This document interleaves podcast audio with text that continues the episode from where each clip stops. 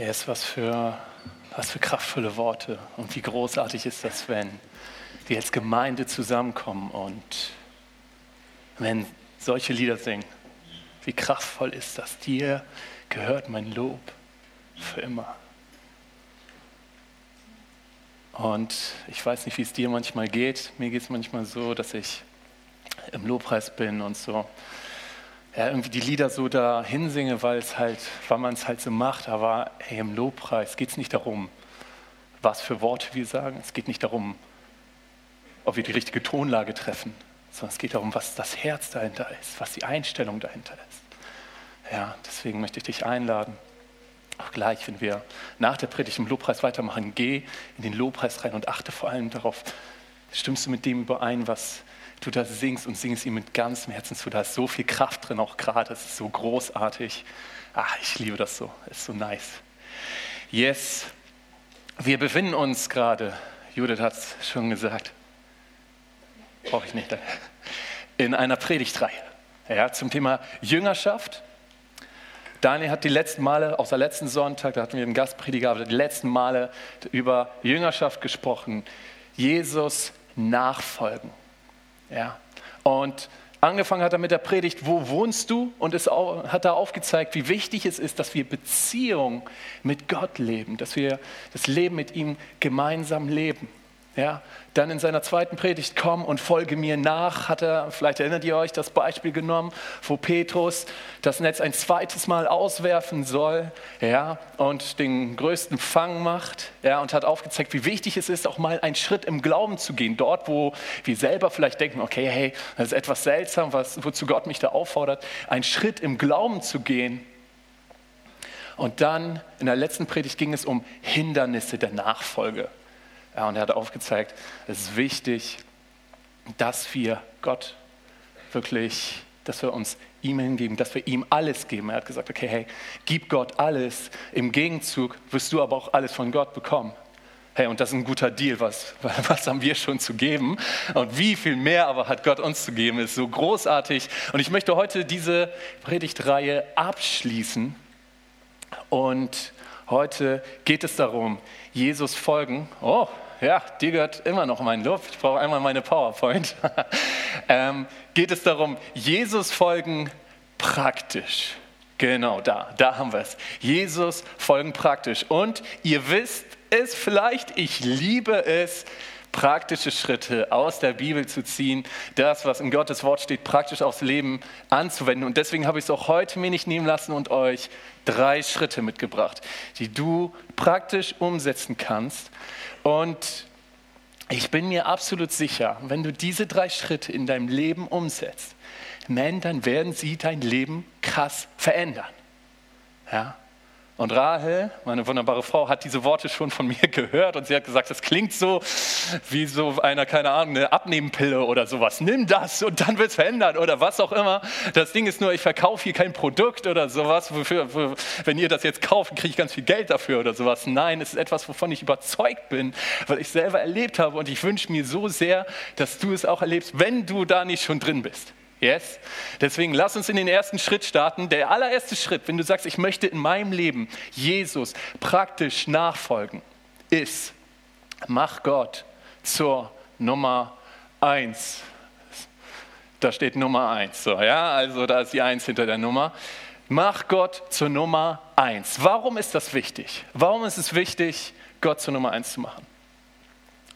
Ganz einfach, wenn du sagst, okay, hey, ja Gott, ich glaube schon, dass es dich gibt und so, ja, ich lasse dich auch in mein Leben rein, aber hey, mein Job,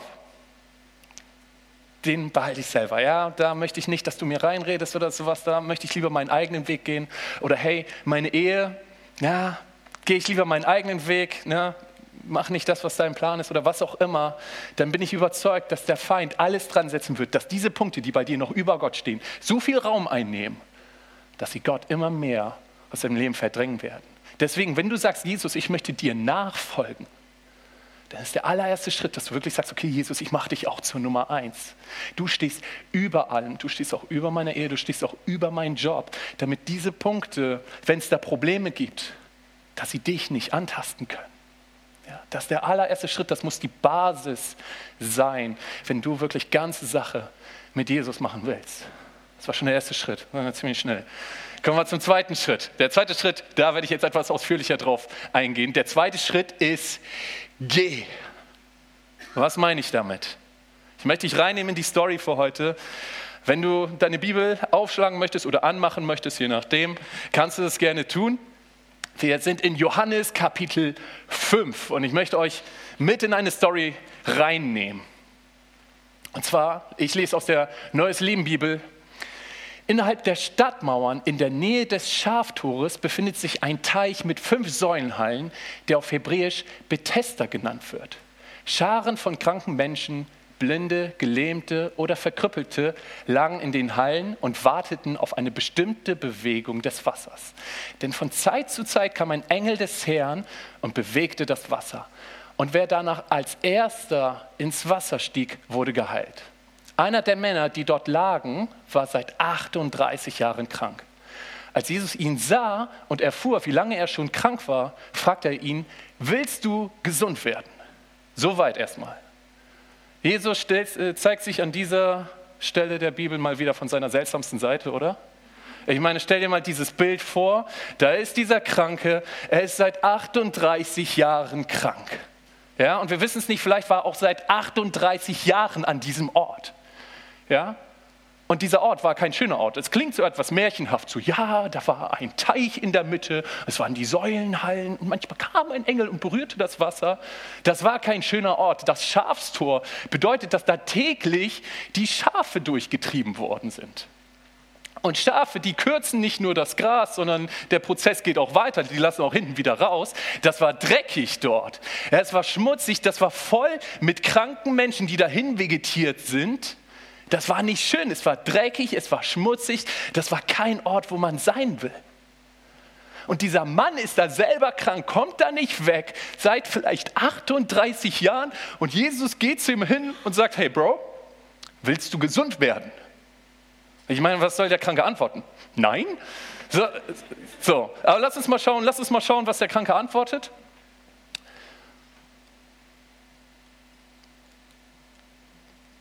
Basti, magst du einmal für mich die Folie weitermachen?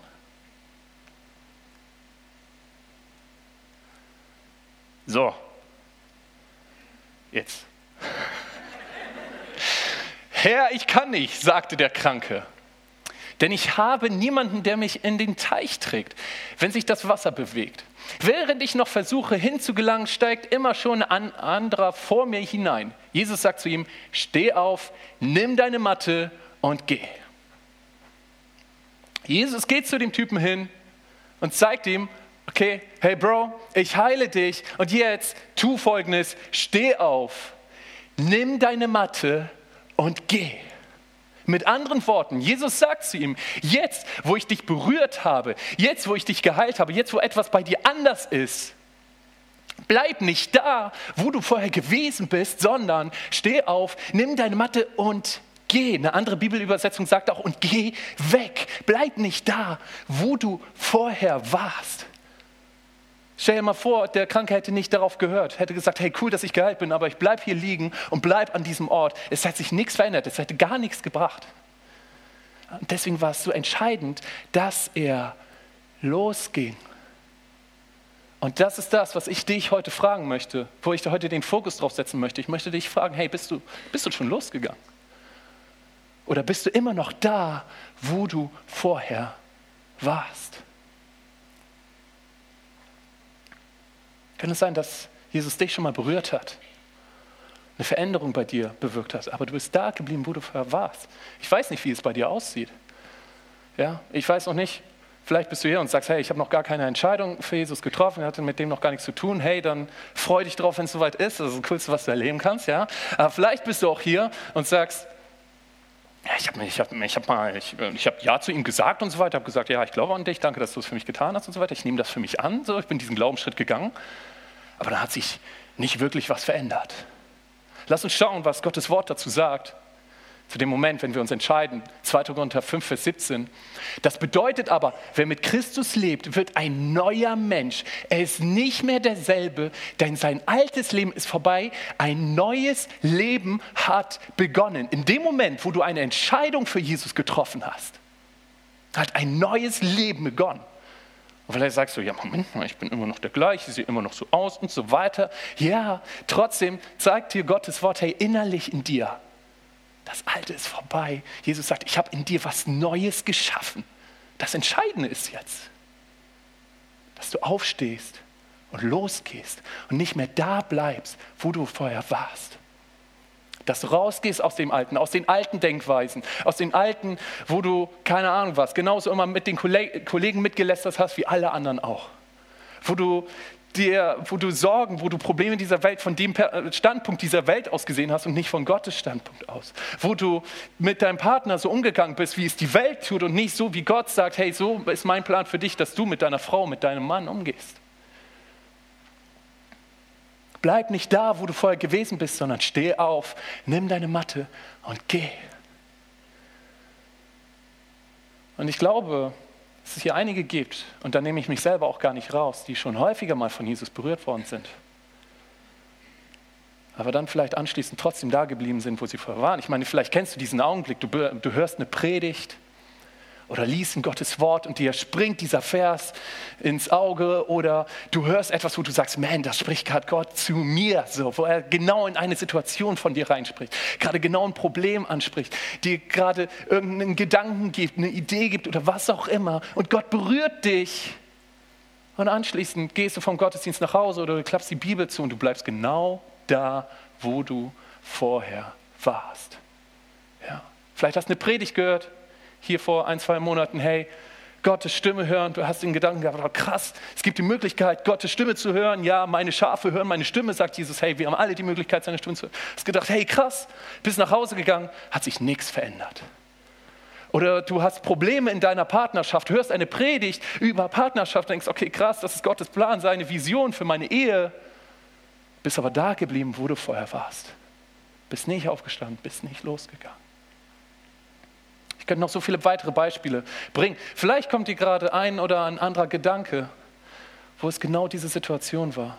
Und Jesus sagt, hey, ich fordere dich auf, bleib nicht da, wo du vorher gewesen bist, sondern jetzt, wo ich dich berührt habe, wo ich eine Situation bei dir angesprochen habe, wo ich dich geheilt habe. Steh auf, nimm deine Matte und geh. Denn ich bin überzeugt, Jesus wusste, dieser Kranke muss losgehen, er muss sein Altes verlassen, um das zu erleben, was Gottes Plan für ihn ist, was Gottes Fülle für ihn ist, was Gott für ihn vorbereitet hat.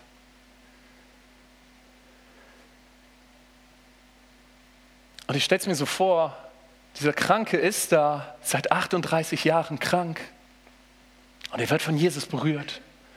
Ja, und er merkt, okay, krass, ich kann wieder laufen. Er steht auf, sagt, okay, Jesus hat gesagt, soll man Matte, nehmen und losgehen, rollt seine Matte zusammen, schultert sie und geht los und überlegt dann, ja, aber wohin denn? Wo soll ich denn hingehen? Und Jesus gibt selber die Antwort, drei Kapitel später, Johannes 8, Vers 12. Jesus sagte zu den Leuten, ich bin das Licht der Welt. Wer mir nachfolgt, braucht nicht im Dunkeln umherzuirren, denn er wird das Licht haben, das zum Leben führt. Jesus sagt, hey komm, jetzt wo ich dich berührt habe, jetzt wo ich etwas Neues in deinem Leben bewirkt habe. Bleib nicht da, wo du vorher gewesen bist, verlass das Alte und jetzt folge mir, folge mir nach.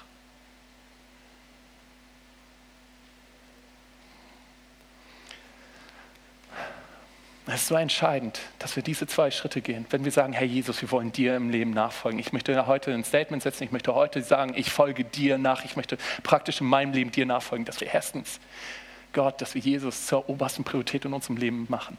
Und dann zweitens nicht da bleiben, wo wir bisher waren, sondern losgehen. Schritte im Glauben tun. Schritte dahin gehen, wo Jesus uns hinführt. Und ich möchte zum letzten Schritt kommen. Der letzte Schritt ist letzten Endes nur eine Wiederholung dessen, was Daniel schon in der allerersten Predigt gegeben hat. Er hat uns drei Punkte an die Hand gegeben, die wir tun sollen, wenn wir Jesus nachfolgen wollen. Und ich möchte diese drei Punkte einfach nochmal aufnehmen und angehen. Es waren drei Punkte. Höre, frage und wohne. Was meinen diese drei Punkte? Der allererste Punkt ist, höre. Es ist wichtig, dass du Gottes Wort hörst, dass du von ihm hörst. Das tust du jetzt gerade, das ist sehr gut, sehr nice, sehr schön. Du hörst jetzt gerade etwas aus seinem Wort. Das ist top, aber hey, bleib da nicht stehen. Ich möchte dich ermutigen, wenn du keine hast, such dir eine Kleingruppe. Es ist wichtig, wir kommen hier mit 100, 200 Leuten zusammen, das ist nice, das ist gut, ja. Aber es ist auch wichtig, dass wir im Persönlichen zusammenkommen mit drei, vier, fünf, sechs, sieben, acht Leuten, wo wir gemeinsam uns Eindrücke teilen können, wo wir gemeinsam Gottes Wort lesen können, wo wir gemeinsam füreinander beten können. Hören ist so wichtig. Hey, du brauchst nicht nur sonntags von 10 bis 12 eine Predigt zu hören. Es gibt so viele Möglichkeiten inzwischen mit Podcast, YouTube und so weiter, dass du dir einfach auch mal unter der Woche Predigten anhörst. Zu Themen, die vielleicht gerade in deinem Leben präsent sind. Dass du Gottes Wort liest. Und schaust, okay, hey Gott, was sagst du zu meinem Leben? Was ist dein Plan für meine Probleme gerade? Oder für meinen Lebensabschnitt gerade? Oder für meine Familie? Hören ist so wichtig. Der zweite Punkt ist Frage. Stelle Fragen. Das ist so wichtig. Ich habe das Thema gerade schon angerissen, Gottes Stimme hören. Wisst ihr, was der allererste Schritt war, den ich tun musste, um, Gottes, um zu lernen, Gottes Stimme zu hören? Ich musste die Frage stellen und ich habe sie gestellt. Ich sage mal, Gott, wie, wie kann man eigentlich deine Stimme hören? Wir lesen es immer wieder in der Bibel und Gott sprach zu ihm und so weiter. Und ich habe gesagt, ich höre immer alles Mögliche, aber nicht das. Wie kann ich deine Stimme hören? Und dann habe ich mich beschäftigt, habe ich angefangen zu hören, habe gesagt, okay, ich höre mir meine Predigt dazu an. Ich lese mein Gottes Wort dazu. Ja? Und dann bin ich nicht da geblieben, wo ich vorher war, sondern ich bin losgegangen und dadurch habe ich gelernt, Gottes Stimme zu hören. Das ist großartig, es ist ein, macht einen großen Unterschied. Ich kann dich nur ermutigen, wenn du es noch nicht tust, hey, fang damit an. Es ist großartig und wunderbar. Das würde jetzt aber den Rahmen sprengen, das ist nicht das Thema. Aber hey, es ist so wichtig, dass wir Fragen stellen. Dass wir fragen, hey Gott, was ist eigentlich dein Plan? Wie, stell, wie stellst du dir einen guten Ehemann vor, eine gute Ehefrau vor? Was ist dein Plan, was du durch mich in unsere Ehe, in unsere Familie bringen möchtest? Hey Gott, was ist dein Plan für meinen Job? Arbeite ich da, wo du mich haben möchtest? Wenn ja, ist das die richtige Einstellung, mit der ich arbeite? Was ist, sind deine Gedanken zu meinem Umgang mit meinem Chef? Was auch immer. Ja? Sensibles Thema, aber hey, das sind die großartigsten Bereiche, wo du Gott reinsprechen lassen kannst. Und noch so viel mehr. Stelle Fragen. Das ist so wichtig. Ja? Ich weiß nicht, ob ihr es kennt, aber wenn der eine oder andere schon mal mit Arbeitskollegen darüber gesprochen hat oder sowas, da habe ich immer wieder, dass immer mal wieder die Frage aufkam, ja sag mal, wenn Gott allmächtig ist und die Menschen so liebt, warum lässt er das Leid zu? Und das ist eine gute Frage, oder? Und ich war häufig da und habe gesagt, boah, sorry, kann ich dir ehrlich nicht sagen. Und es ist okay zu sagen, hey, das weiß ich nicht. Aber bleib da noch nicht stehen, wenn du sagst, hey, das ist eine Frage, die mich beschäftigt oder die andere Leute beschäftigt. Dann frage ich einfach mal und gehe in dieses Thema rein. Sag, hey Gott, wie, wie passt das zusammen? Ich bin mir sicher, Gott hält eine gute Antwort für dich bereit. Und dann der letzte Punkt, wohne. Lebe deine Beziehung mit Gott. Nimm dir Zeit, jeden Tag Beziehung mit Gott zu leben. Und wann immer dieser, äh, dieser Punkt aufkommt, nimm dir jeden Tag Zeit mit Gott kam bei mir häufig der Gedanke, und ich könnte mir vorstellen, dass es heute auch so ist, dass der erste Gedanke ist, sorry, dafür habe ich keine Zeit. Und ich kann es mega gut nachvollziehen, aber will dir heute mal sagen, das stimmt nicht. Das ist nicht die Wahrheit. Wenn du sagst, hey, mein Job nimmt mich so ein, ich habe mit meiner Familie zu tun und so weiter, ich habe für alles Zeit, aber nicht für Gott, dann geh nochmal zum ersten Schritt zurück. Mach Gott zur Nummer eins. Ja? Und ich, es ist vollkommen okay. Ich glaube, es gibt Ausnahmesituationen, wo jemand sowas von Overquote ist, wo so viel drin ist, dass man sagt, hey, sorry, in diesen drei Tagen, das passt nicht oder sowas. Ja, das ist vollkommen okay und Gott ist da ein Gentleman, der sagt, hey, okay, alles gut, kein Thema. Aber wenn es ein Lebensstandard ist, dass du sagst, hey, ich habe keine Zeit für Gott, dann will ich dir sagen, dann läuft etwas falsch in deinem Leben. Ja? Wenn du sagst, hey, ich bin so mit meinem Leben beschäftigt, weil ich will ja, ich will genug Geld verdienen, ich will ein erfülltes Leben haben, ich will, ich will ein sinnvolles Leben leben und deswegen bin ich so damit beschäftigt, dass ich keine Zeit für Gott habe. Es ist das Gleiche, wie als wenn du sagen würdest, hey, ich nehme mir jetzt mal vor, von Cuxhaven nach Venedig zu segeln, nimmst dein Boot und schwimmst los und bist so mit dem Paddel beschäftigt, so mit dem Segel einstellen beschäftigt, so mit dem Ruder beschäftigt, dass du sagst, hey, ich bin damit so beschäftigt, dass ich keine Zeit habe, mal auf den Kompass zu gucken, mal auf die Karte zu gucken, mich mal an den Stern zu orientieren. Das ist genau das gleiche, wie wenn du sagst, hey, ich bin so damit beschäftigt, ein sinnvolles Leben zu leben, dass ich keine Zeit habe für Gott. Denn wir müssen uns bewusst machen, sinnvolles Leben ist nicht möglich, wenn du den Sinn deines Lebens, nämlich Gott, außer Acht lässt. Ich möchte dich so ermutigen, bau diese Schritte in deinem Leben ein. Und ich habe es am Anfang gesagt und ich bin davon überzeugt. Wenn du es noch nicht getan hast und damit anfängst, das wird in den nächsten Wochen, in den nächsten Monaten dein Leben radikal verändern auf eine großartige Art und Weise. Wird es herausfordernd? Auf jeden Fall. Der Typ hatte auch keine Ahnung, wo er hingeht. Und ab da war nicht alles easy. Aber hey, es ist das Beste, was du in deinem Leben tun kannst. Die Band kann schon mal nach vorne kommen. Ich möchte dich ermutigen, geh diese drei Schritte. Als allererstes checke, okay, hey Gott, bist du wirklich die Nummer eins in meinem Leben? Und wenn er es nicht ist, hey, dann geh die Punkte an. Geh sie entspannt an, Gott ist, macht keinen Druck, macht keinen Stress, aber geh diese einzelnen Punkte an. Dann als zweites, geh los, bleib nicht da, wo du vorher gewesen bist sondern geh die Schritte. Verlass dein Altes dort, wo es nötig ist, das Alte zu verlassen. Geh ins Neue. Und drittens, mach es zu einer Gewohnheit, jeden Tag, dass du hörst, dass du dich mit Gottes Wort beschäftigst, dass du Fragen stellst. Wenn Fragen auf deiner Seele brennen, dann stell sie Gott und geh da tief. Und letzten Endes, das Wichtigste, lebe Beziehung mit ihm. Vielleicht bist du heute hier und sagst, hey, ich, ich habe noch nie eine Entscheidung für Gott getroffen. Ich habe ich hab, ich hab da noch gar nichts in dieser Richtung gemacht und ich habe noch nie Ja zu ihm gesagt. Und du merkst aber jetzt gerade, dass du heute diese Entscheidung treffen möchtest. Wenn du das bist, dann möchte ich dir gleich eine, die Möglichkeit dazu geben. Ich will dir einmal kurz erklären, wie das ablaufen wird. Wir werden hier alle die Augen schließen. Und wenn du das bist und sagst, hey, ich möchte heute die Entscheidung treffen, ich habe sie noch nie getroffen, heute treffe ich die Entscheidung, mein Leben mit Jesus zusammenzuleben. Ich nehme ihn als meinen Retter an. Dann möchte ich dich dann, nachdem ich runtergezählt habe, bitten, einmal deine Hand zu heben. Das ist ein Zeichen für mich, aber auch für dich, dass du sagst, ich gehe diesen Step als bewusste Entscheidung. Heute treffe ich die Entscheidung. Und anschließend werden wir es so machen, dass wir alle gemeinsam, das werden wir als gesamte Gemeinde machen, um die zu supporten, die heute die Entscheidung treffen wenn wir alle gemeinsam ein Gebet sprechen. Ich werde es vorbeten, ich werde es dann nachbeten. Und wenn du dann derjenige warst, der diese Entscheidung heute ganz bewusst getroffen hast, möchte ich dich einladen, dieses Gebet vom ganzen Herzen mitzubeten. Okay, lass uns alle einmal gemeinsam aufstehen. Und lass uns